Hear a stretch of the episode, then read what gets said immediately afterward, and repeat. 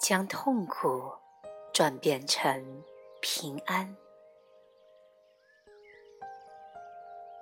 在有些极端的情况下，你可能仍然不可能接受当下时刻，但是你仍然会得到第二次臣服的机会。你的第一次机会是向当下的现实臣服，承认现实不能改变。因为它已经发生了，然后视情况而定，做你必须做的事情。如果你接受现实，就不会再有消极心态，不会有痛苦，不会有不开心的事情。这样，你就会生活在一种非抗拒的状态之中。一种充满恩典、轻松、没有挣扎的状态。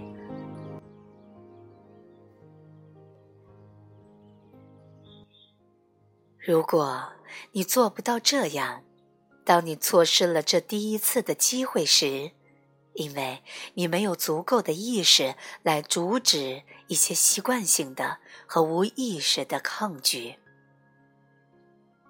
或者因为情况是如此的极端，到了你绝对无法接受的程度，你就会创造某种形式的痛苦。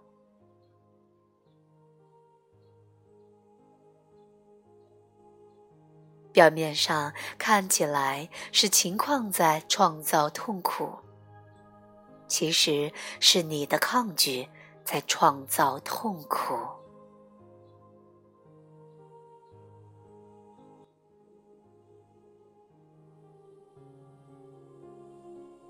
现在，你还有第二个臣服的机会。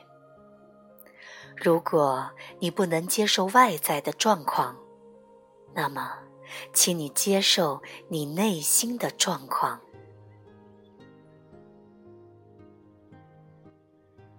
这就是说，不要去抗拒痛苦，允许它的存在，像悲伤、绝望、恐惧。孤单，或者任何形式的痛苦，臣服，在不贴心理标签的情况下，去观察它，拥抱它，然后观察臣服的奇迹是如何将深深的痛苦转化为深深的宁静的。这显然是你的磨难，但让它成为你的复活和提升的契机。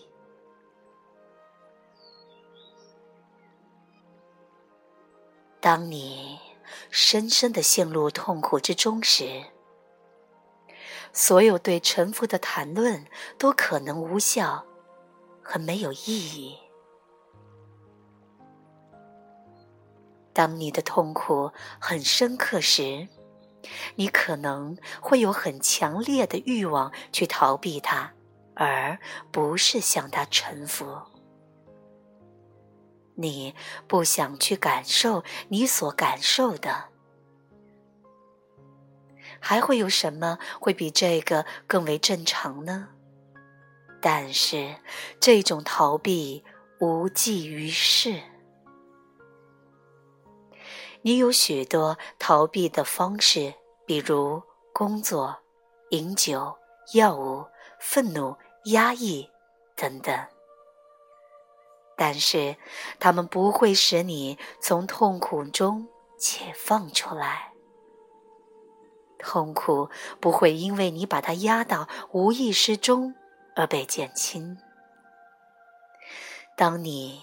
否认你情绪上的痛苦时，你所做或所想的，以及你与别人的关系，都会被他所污染。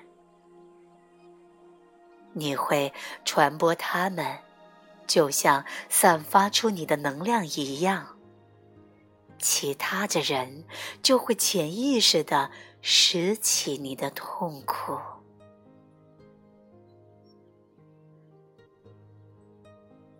如果他们处于无意识状态中的话，他们可能会不由自主的以某种形式攻击或伤害你，或者。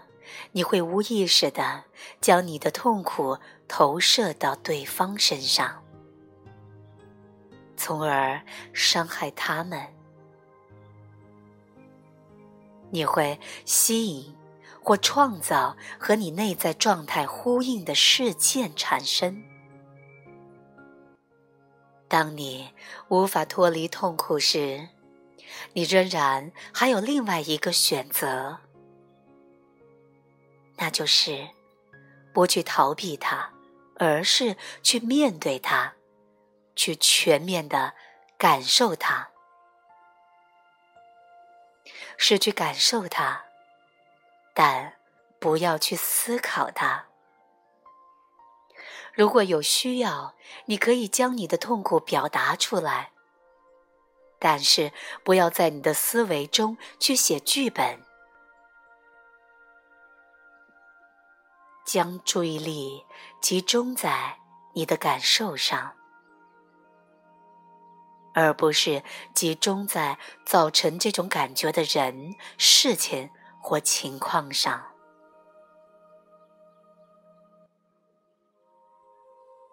别让思维利用你的痛苦去创造一种受害者的身份。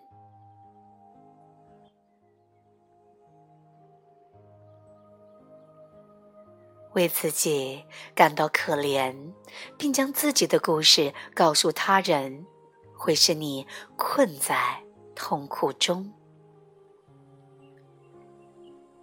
由于你不可能从这种感觉中脱离出来，所以转化痛苦的唯一可能性，就是深入痛苦之中。否则，任何事情都不会发生变化。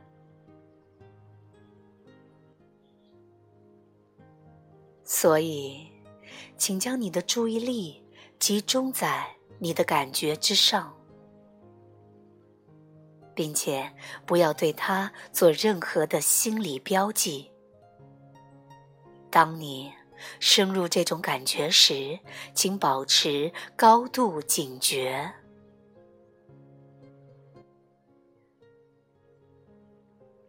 首先，它可能看起来像一个黑暗而令人恐惧的地方，并且你产生脱离他的愿望时，请观察他，但不要采取行动。不断的将你的注意力集中在你的痛苦之上，去感受悲伤、恐惧、愤恨和孤单等等。请保持警觉，保持临在，与你的整个存在共存，与你身体的每一个细胞共存。当你这样做的时候，你就会将光明带进黑暗。这就是你意识的火焰。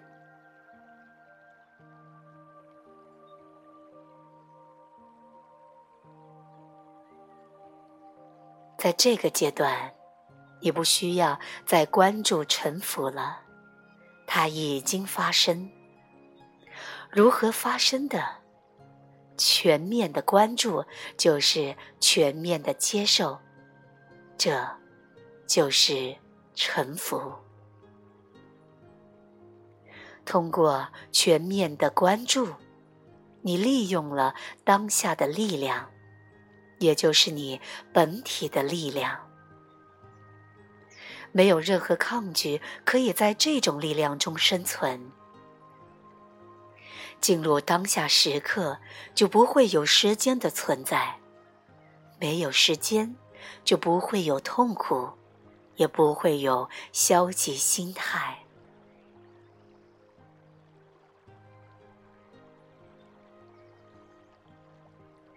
对痛苦的接受，是通向死亡的旅程。面对痛苦，允许它的存在。接受它的事实，将你的注意力集中在它的身上，就是有意识的进入死亡。当你已经消灭了这个死亡，你就会认识到你并没有死亡，你也不会再有恐惧。唯一死亡的，就是小我。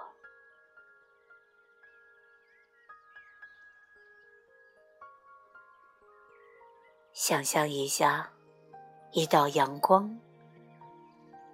他忘记了自己是太阳不可分割的一部分，进而蛊惑自己相信他必须努力奋斗才能够存活。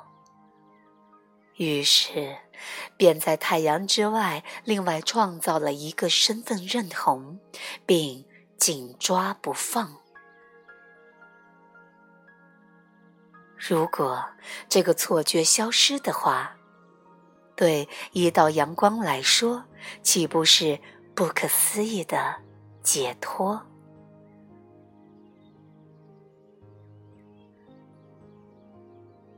你想要有一种轻松的死亡方式吗？你想要没有痛苦的死去吗？那么，请你随着每一刻的消逝而死亡，让你的意识之光驱散被时间包围的小我。